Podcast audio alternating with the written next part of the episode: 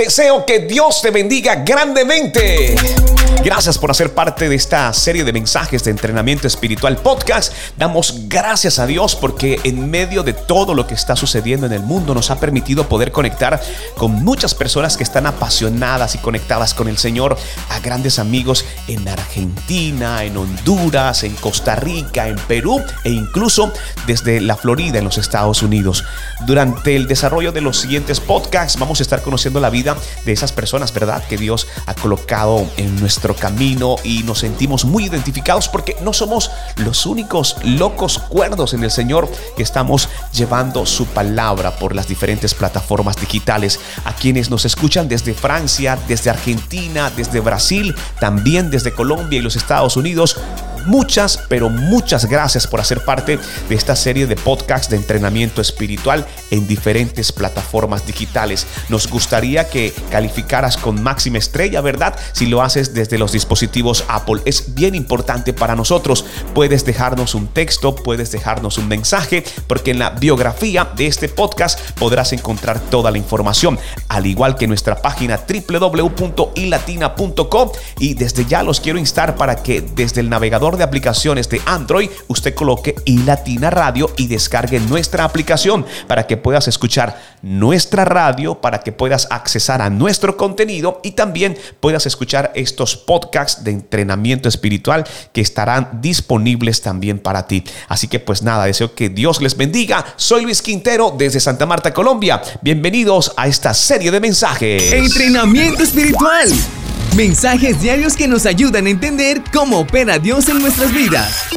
Escucha y comparte la palabra del Señor. El título para nuestro podcast, Crítico. Es una muy buena historia. Quiero que prestes mucha atención. Un hombre tenía un grave problema de miopía.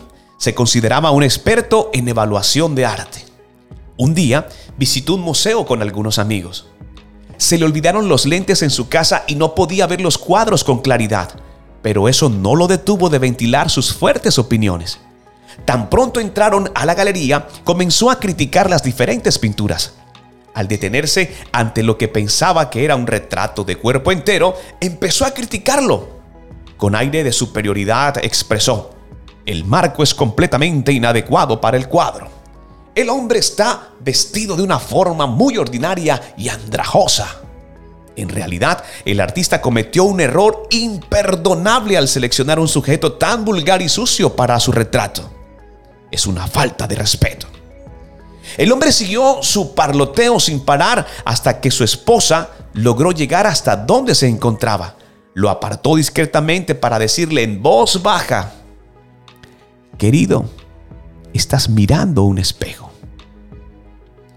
¿Sabes algo? Muchas veces nuestras propias faltas, las cuales tardamos en reconocer y en admitir, parecen muy grandes cuando las vemos en los demás.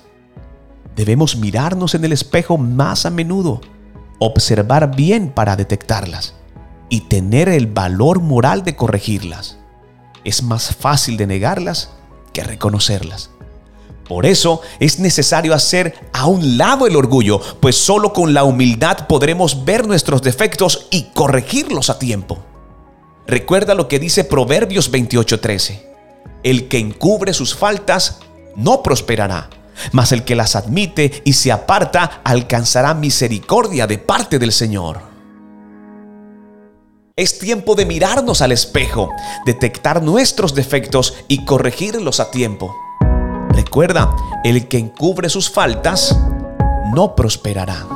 Deseo que Dios te bendiga grandemente. Gracias por hacer parte de este gran proyecto de entrenamiento espiritual podcast. Me agrada mucho poder saludarte y en este tiempo desear que Dios te bendiga grandemente. No soy el mensaje, soy el cartero. Luis Quintero, entrenamiento espiritual